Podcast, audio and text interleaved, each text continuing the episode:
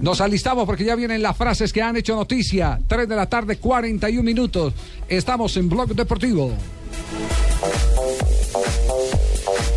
Las frases eh, que son noticia. Alexson regresa al West Ham, feliz de volver al equipo donde tengo pendiente un título. Miranda, jugador del Inter de Milán, dice, me pone muy contento ver al Atlético un punto más alto. Buenas tardes, señoras y señores. Bienvenidos a tu...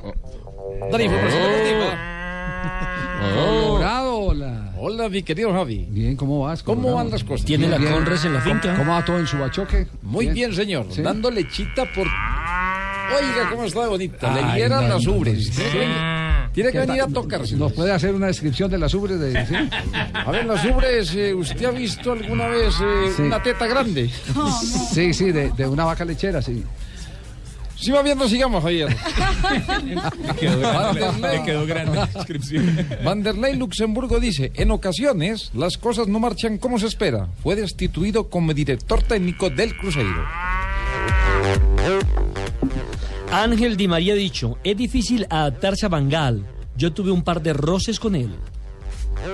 Ales- Alessandro Nesta dijo, espero que este nuevo camino de mi vida sea lleno de éxitos, luego de ser elegido como director técnico del Miami FC. El mediocampista brasilero Hernández, que pasa del Inter al club del Turín, ha dicho, la Juve es un grande por donde se le mire.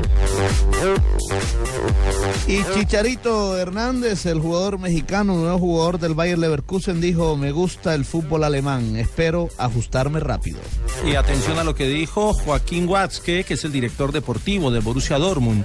Un entrenador se pregunta para qué hace una pretemporada si después pierde y recibe jugadores.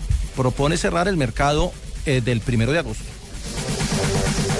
Joganas Gutiérrez, el hombre que superó al cáncer, es nuevo jugador del Deportivo La Coruña de España y dijo, cortito, ¿eh? es un nuevo camino. Cortito. Así es. Cortito. Es un nuevo camino.